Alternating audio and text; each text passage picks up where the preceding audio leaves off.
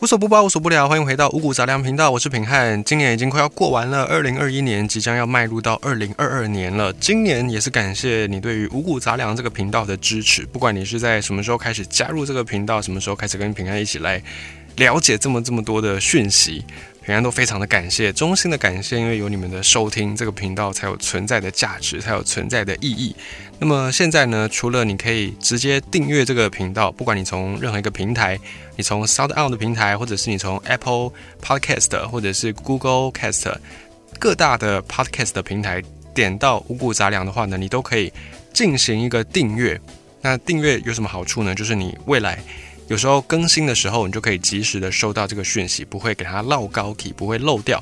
那除此之外呢，你如果想要来支持平汉的频道，想要来支持五谷杂粮，支持这个节目有继续能够产出的机会的话呢，你也可以透过小额赞助的这个功能。这个功能，你从各大的 podcast 平台点到五谷杂粮的节目资讯，你都能够看到在内容的这个部分小额赞助的连接。那如果有想要赞助的朋友呢，也是可以随喜乐捐，然后支持五谷杂粮继续产出更多的节目。以上呢是先跟大家工商服务的部分。今年快要过完了，尤其在十二月份的时候，总是会有很多的聚会的场合，像是圣诞节、圣诞月，不知道为什么，好像这几年开始很流行所谓的交换礼物这件事情。哦，亲朋好友之间呢，就会以交换礼物为名，然后就大家能够齐聚一堂，一起来。过这个节日，那在十二月份的时候，你就会有很多的社交的机会。近几年呢，曾经在排行榜上，书店的排行榜上有一本书一直在畅销的位置，一直受到大家的追捧。那本书叫做蔡康永的《说话之道》，不知道你们曾经看过？平安曾经有看过，然后在网络上面呢，也有很多人推崇这本书。其实这本书应该说各行各业的人都需要，不管你是男是女，是老是少。我们都应该好好的来学一下说话之道。为什么呢？因为各个行业，除非你真的是独居，你没有跟别人的社交的需求，不然你一定都是要学会怎么样说话。而说话这件事情看似很简单，你会想说谁不会说话？嘴巴打开就能说话，对不对？像平安这样一个人也可以说得津津乐道，也是可以说到天花乱坠，谁不会说话？可是呢，当然说话是。一个简单的动作，可是你要把话说得好，那个是需要经过练习的。今天呢，我们在五谷杂粮节目里面来分享一些高情商的聊天的技巧，就是让你不只是说话，还可以把话说得好，说得圆满。有几个技巧来分享给你。首先是第一个，当我们面对到不熟的人的时候，你跟不熟的人聊天。有时候你去到一个饭局，或者你去到一个聚会上，那有可能你的朋友引荐他的朋友来让你认识，或者是在商业场合上，如果你是一个业务，你会需要跟客户来交交际，或者是来攀交情的时候，跟不熟的人聊天，大部分的人会觉得说，哎，很怕尴尬，然后就会不断的想话题，不断的。填补那个空气当中的空白。可是呢，跟不熟的人聊天，其实最好的策略是让对方多说话。跟不熟的人在一起的时候呢，你只需要去问对方的事情就好。因为通常人都是自恋的，人都会对自己的事情容易滔滔不绝。所以，当你发现说，哎，这个场合有一点点干，不知道该怎么办的时候呢，你就问一下对方的事情。比方说，哎。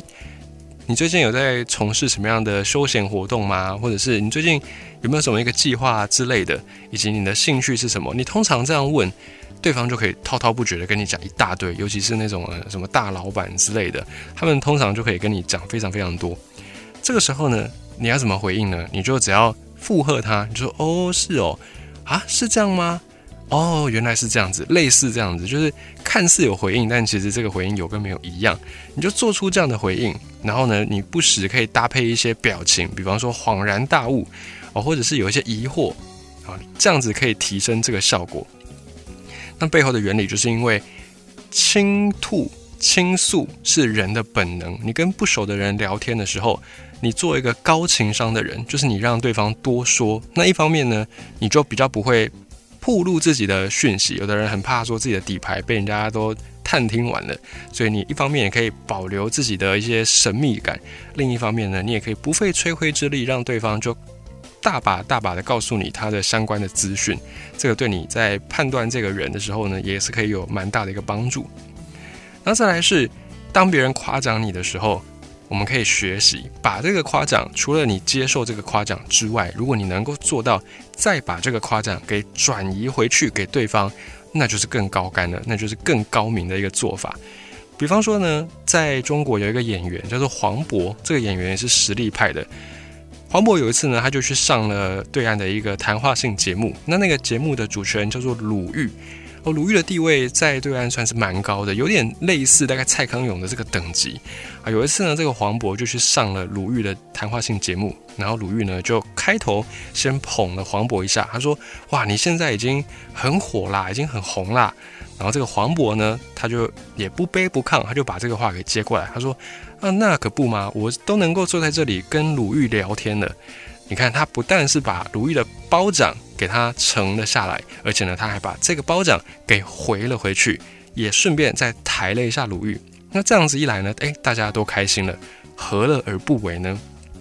把这个别人的夸奖拆一份还给对方，不但你可以自己得到认可，而且呢，你不会让别人觉得，哎，你好像很虚伪，好像很这种做作，也不会这样子，而且你又不会得到别人的嫉妒，大家都开心。那再来。当你要把这个夸奖给回回去给对方的时候，或者是你要赞美别人的时候，你要去注意到细节，最好是把这个赞美给他讲到细节上，不要说只有很笼统的一个印象。比方说，你看到你的同事，我今天看起来不太一样，那你跟他如果跟他说，诶，你今天看起来还不错哦。如果你讲这样的话，也是可以，也是可以让同事感觉到你有注意到他。可是呢，如果你能够再把这个夸奖、赞美讲到细节上，那就更好了。比方说，哎，同事今天状态不错哦，哇，你的头发跟上礼拜不太一样哦，这礼拜看起来比较黑、比较亮、比较有光泽，你是不是有去做护发啊？或者是你今天有没有去做那个头发的保养、头皮的保养，还是在哪里做的？感觉效果不错哦，我也想要去，可以介绍我一下那个地方吗？你看，你就多讲一些细节，那让对方呢也会觉得说这个夸奖是真诚的，而不是那种哦，只是同事之间。虚应了事的那样的一个笼统的赞美，就比较不会这样子。那再来是，如果你想要让别人按照你的想法去做一件事情，这个很常见嘛，我们都会想要说让对方能够顺我们的意。可是呢，对方当然也是一个独立个体，他当然也会有自己的想法，不太可能每个人都照我们的意思去做事。可是这个时候呢，当我们把对方也牵扯进来，我们从对方的利益出发的时候，对方通常就很难拒绝你。比方说，有一对情侣好了，哦，如果情侣一对情侣呢，通常是这样子的，就是一放假，然后男方呢可能会想说，哎，在家里面哦玩电脑、玩游戏，好不快乐这样。那女生呢，可能就会说，哎，走，我们去逛街。那这个时候男生就会说啊，不要再逛街，逛街每次都是逛那几间，然后你逛一逛，都到最后也不买，而是浪费时间，然后走路走的要死，可能会是这样的一个状况。可是呢，这个时候如果提出逛街的那一方，他就说，哎，走啦走啦，我们去逛街一下，好久没有帮你挑一些好看的衣服，好久没有帮你挑一些新的衣服。你看，你把对方也牵扯进来，你把对方的利益也拉过来一起讲的时候，这个时候呢，听的人他未必。真的就会去逛街，可是至少他听起来感受会比较舒服嘛，成功的机会也会高一些。所以如果你想要让对方按照你的想法去做一些事情，那么你可以学习从对方的利益出发，或者是把对方的利益跟你要做的这件事情跟他绑在一起。如此一来呢，对方就比较难去拒绝你。再来，如果你遇到了。有人跟你倾吐他的辛苦，有人跟你倾吐他的不幸的时候，怎么办呢？有的时候，我们不只是当一个吐露者，我们也会当需要当一个倾听者，也会有这样的一个时刻。当你的好朋友、当你的好闺蜜、好兄弟跟你来诉苦，说：“哎，最近不太好哦，最近可能被上司定得很严重哦，工作上面呢一直被刁难哦，或者是一直被找茬啊，有点不太舒服，不太爽。”那这个时候，如果你要安慰你的这个好朋友，你可能会跟他比惨，你可能会提一个你自己的案例，然后更惨的来让对方感觉好过一点。这个也是一种方法，也是大多数人会利用的一种方法，就是透过比较让对方感觉不要这么痛苦。可是呢，高情商的说法就是你不用去拿自己的惨事，因为通常对方找你诉苦。他会希望是他能够得到你的安慰，所以你这时候你在跟他讲你的事情的时候，跟对方没有关系，他反而会觉得，哎，你好像不是那么在意他的感受。这个时候呢，你就可以跟他说，啊，那你们那个主管或者是你们老板，应该是对你期望很高哦。你看你这样讲，一来呢，对方也会觉得说，哎，他自己得到肯定，因为。主管对他期望高嘛，代表他是一个受到肯定的人，所以才会主管对他期望高。那二来是你也不用去得罪别人，你也不会就为了安慰你的朋友，然后呢就把其他人给骂了一遍，你也不用去造这种口业。然后再来是你也不需要再拿自己的惨事出来。有的时候你真的你的生活就没有那么惨，你也没办法举例，没办法安慰你的朋友。可这个时候你把那个话题就回到这件事情本身，然后透过。正向的方式，正能量的方式，用更高水准的方式来去回应，来去安慰对方，你就可以拿到一个比较好的回馈。那对方也会觉得说，嗯，这样如果是这样子的话，那我就可以忍受嘛，因为主管对我有更高的要求，所以呢，代表我的能力受到认可，这个也是一种安慰别人的方式。那有的时候，你真的是想要让对方。接受一下你的批评，有时候你真的看不看不惯对方某一些事情，或者是你真的有些建议，你希望对方可以更好，那你会提出一些批评。这个批评不一定是那种谩骂式的，有时候是建设性的建议。那只是批评的话，没有人爱听嘛，大家都喜欢听好听话，即便这个好听话是假的，大家也宁愿听假的好听话，忠言逆耳就是这样子。如果你想要让一个人接受批评的话，你可以利用这个效果，叫做三明治效应。什么叫三明治效应呢？就是像一个三明治一样，你把你要真正建议的事情放在最中间，然后呢头跟尾你用赞美的话来去包装它，用表扬的话来去包装它。这个时候呢，就更容易让人家接受，而且听的人会对于你的那个建议、那个批评、那个指教更上心，就是不会好像随便听听就过了。这个，因为你有这个对比物，你有一个对比的事项，你先夸奖他一番，你最后又再夸奖他一番，所以他这样一被夸奖呢，他也会觉得有点不好意思，就更愿意去虚心的接受你的这个批评指教。比方说，你今天喝到一碗汤，然后这个汤可能是你朋友煮的，可是这个汤有点太咸了，那你想要很委婉的告诉他，你如果直接说哦，这个汤太咸了，你感觉会被你的朋友讨厌。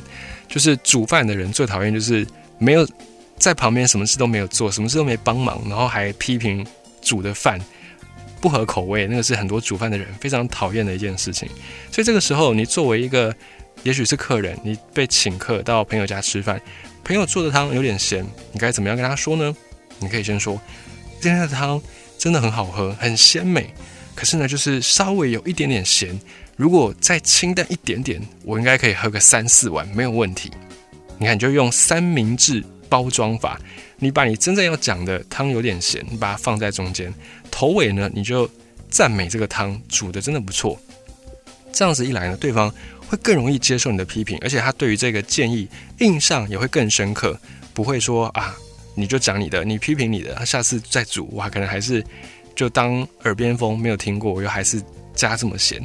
用三明治的这种说法，会让对方更愿意接受。然后再来是你跟别人对话的时候呢，有一句话叫做“逢人且说三分话，不可全抛一片心”。就是你跟人家讲话的时候，你自己要有一些保留，你不可以一五一十掏心掏肺，把你所有的这个秘密都跟别人说。这个时候是保护你自己的一个方式。那讲话也不要说讲到三分哦，保留很多，这样也会让人家觉得你有一种距离感，或者是让人家觉得，哎，你好像不是很真诚在跟人家相处。所以讲话。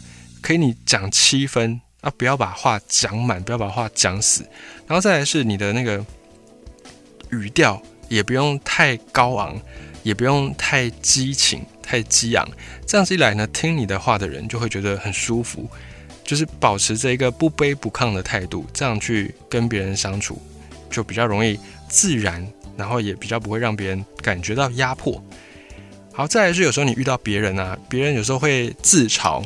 哦，或者是悠自己的墨，比方说有人跟你可能跟你说啊，放了一个跨年的假，到处去吃喝玩乐，感觉自己真的是胖了不少。啊，你如果跟他说，对啊，你真的胖很多，脸都圆了两三公分。如果你这样讲呢，哦，除非这个朋友你真的很熟很好，或者你们之间这样开玩笑，OK，不然你通常这样讲，你就是跟这个人大概不用再往来了。那一般我们会对于朋友的这种自嘲，或者是对于朋友这种自我的呃黑哦，或者是自我的批评，我们可能就会说，没有没有，你一点都不胖啊，哪有没有胖？通常我们会这样讲。那更高级一点的说法，你可以说没有没有，你没有胖，而且你的气色还看起来比放假前还更好了。哪像我，你看我放假都在家，没什么运动，然后也是这样吃饱睡，睡饱吃，结果自己肿的跟猪一样。这个时候你就可以用自己的案例来比惨，哦，这样子一来呢，你也不会让对方觉得说你的回应是很做作的，而且你也可以真的就是又把对方再往上抬，这个是高情商的一个说法。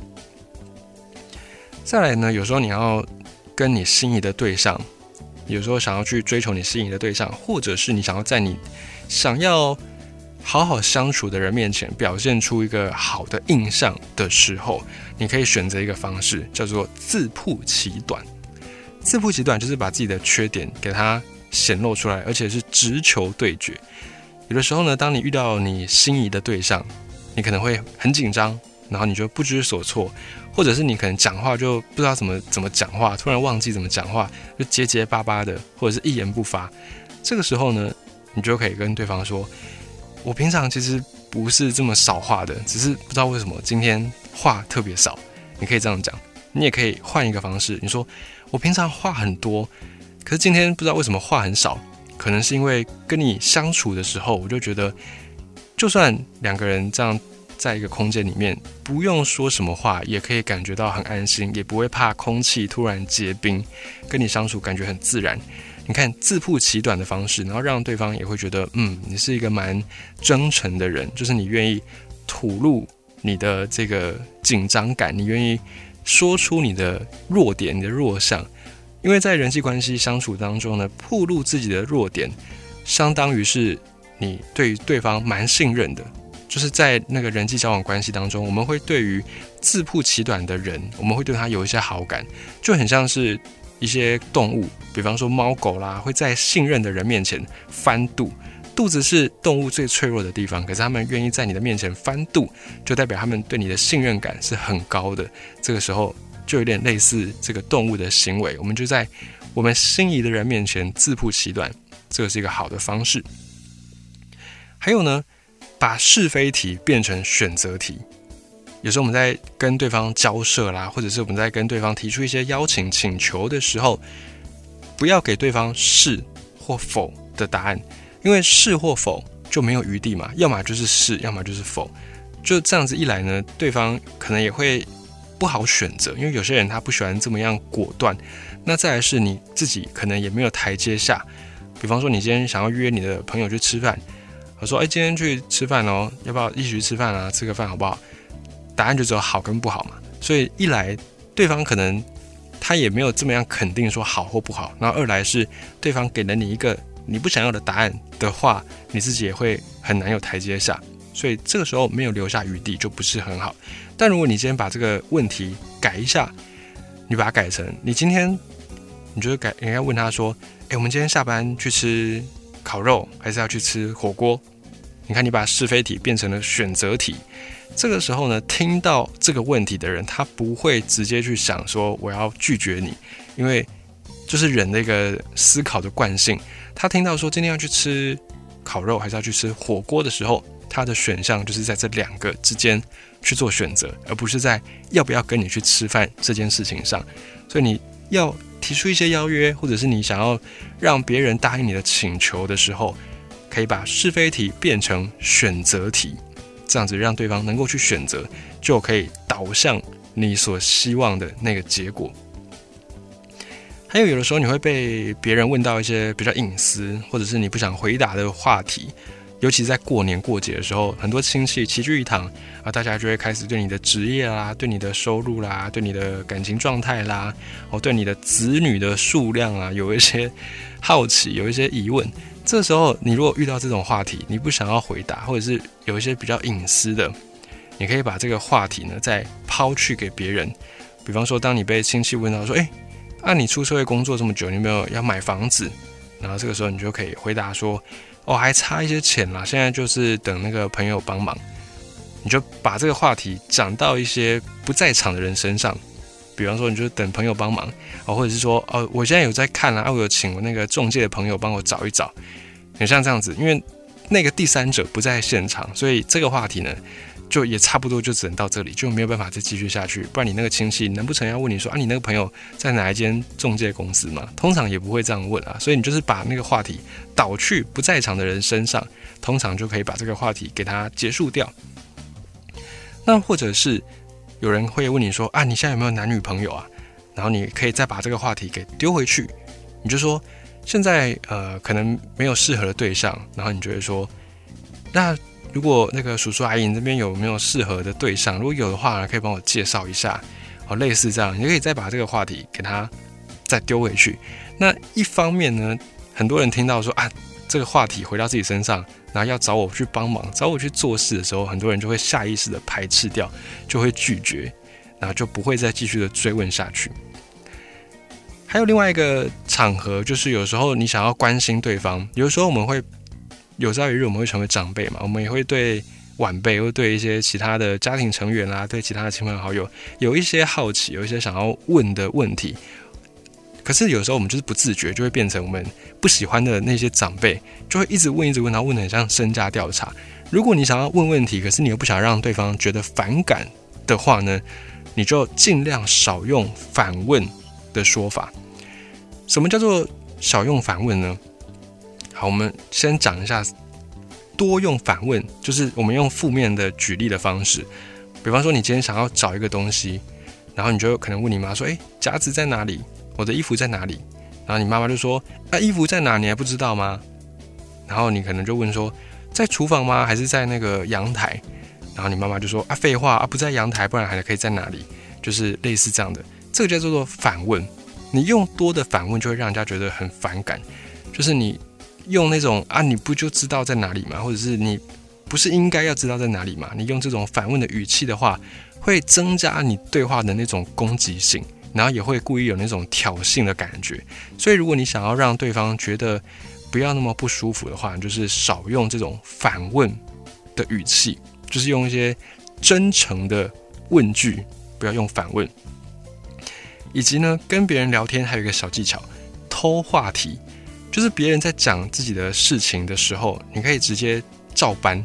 可是呢，这种照搬的方式很容易会引发对方的不满。比方说，有个案例是这样子：你的朋友跟你说，哎，今天上英文课，然后我的我写的那个文章啊，被老师拿出来念，然后老师还说，哎，进步很多，真的很开心。然后这个时候呢，你要回应这个状况，你可能会说，哎，会吗？是吗？是这样吗？我作文我记得我也写的不错，而且我经常也是受到老师的肯定跟赞美。老师也说我天生就是学英文的料。如果你这样讲，你会觉得就是会被对方讨厌，因为这个明显对方就是希望来找你炫耀一下嘛，得到一些肯定。然后如果你也一样用这件事情，然后来去把对方跟你分享的这个事情讲的好像一文不值的话，对方就会觉得跟你聊天没意思，久而久之就不想跟你往来了。这个时候，你就往对方的喜好投其所好。对方一看，表明就是要来跟你炫耀他被英文老师称赞，以及他的英文能力还不错。你就可以顺着他的点，你就说：“哦，你的作文写的这么这么好吗？你平常是有看很多小说吗？哦，或者是你是英文能力你是怎么样练的？听英文歌吗？还是看英文杂志？还是你有去留过学？透过这样的一个方式，你就可以把这个话题给延续下去。”啊，当然，这个建立在你想要继续跟对方交流的状态下。